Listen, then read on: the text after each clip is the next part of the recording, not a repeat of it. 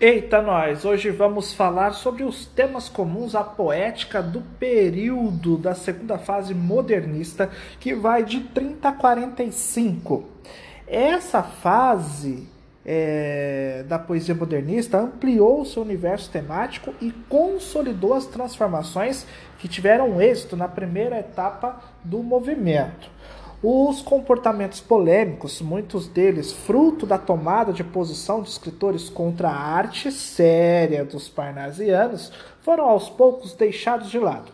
Contudo, algumas marcas de reverência foram mantidas, como a forte presença do humor em alguns poemas, um recurso utilizado pelos poetas muitas vezes para tratar de temas de modo crítico.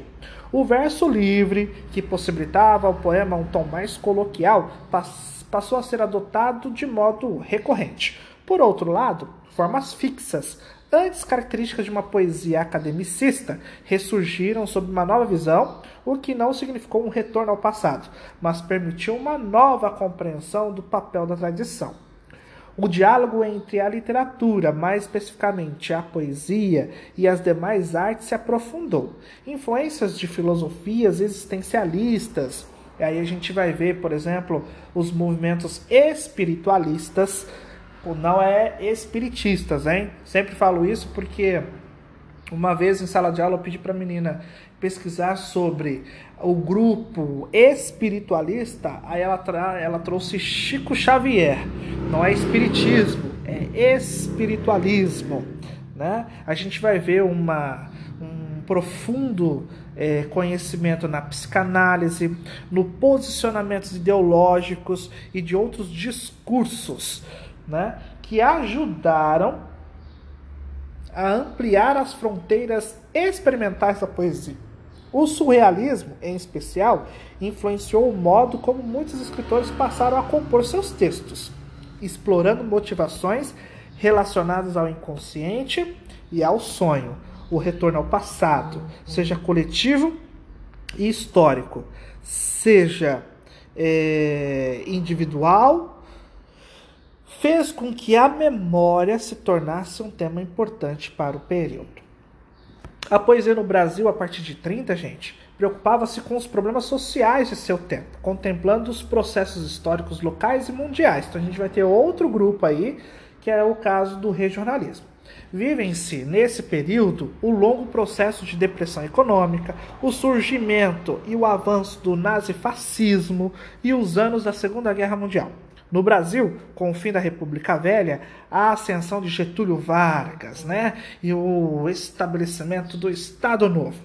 Em tempos conturbados, a poesia passou a questionar o estar no mundo, o destino da humanidade, o sentido das, nações, das ações humanas e a validade de valores como a solidariedade e o respeito pelo outro. Será que estamos tão diferentes dessa época, hein? Bom se pensar. Como se pode notar, né, gente? Muito distante da Torre de Marfim, dos poetas parnasianos, que entendiam que a poesia devia se abster de questões relacionadas aos problemas históricos. Os poetas da segunda geração modernista são mais participantes. A poesia dessa geração se engajou em lutas sociais, aproximando-se, como será visto né, nas próximas, nos próximos podcasts da prosa literária. Então a gente vai ver lá Guimarães Rosa, Raquel de Queiroz, Graciliano Ramos, é, José Lins do Rego. Assim, eu amo esses escritores. Outra característica do período é a preocupação de alguns poetas em aproximar a poesia do cotidiano. A passagem de uma poesia preocupada com os, com os grandes temas sociais para outra mais voltada às miudezas e ao dia a dia das relações humanas. Porém, deu-se de forma gradual, possivelmente motivada pelo fim da Grande Guerra e pelos novos padrões sociais da família, trabalho e sociedade veiculados a partir da década de 50 de maneira até certo ponto complementar, uma tendência espiritualista de força mística ganhou força entre os anos 30 e 45. O interesse por uma poesia de caráter simbolista, ligada a inquietações religiosas, também se afirmou como uma tendência importante da produção poética que teve início com essa segunda geração modernista. Bom, nós, é, como eu já falei aqui, a segunda geração ela tem assim vários contrastes, né? E ela tem aí dois grupos muito fiéis, um que vão se aproximar um que vai se aproximar da poesia, que é, que é esse grupo espiritualista, e aquele que vai se aproximar da prosa, que a gente vai ver que são temas regionalistas.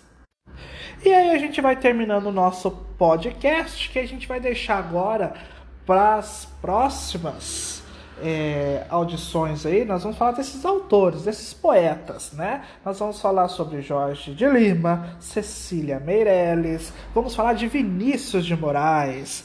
Quem? Quem nunca é, ouviu nada de Vinícius de Moraes? Então a gente vai falar um pouquinho dessa questão existencialista, espiritualista, do modo da segunda fase modernista. Então, muito obrigado a todos e até mais!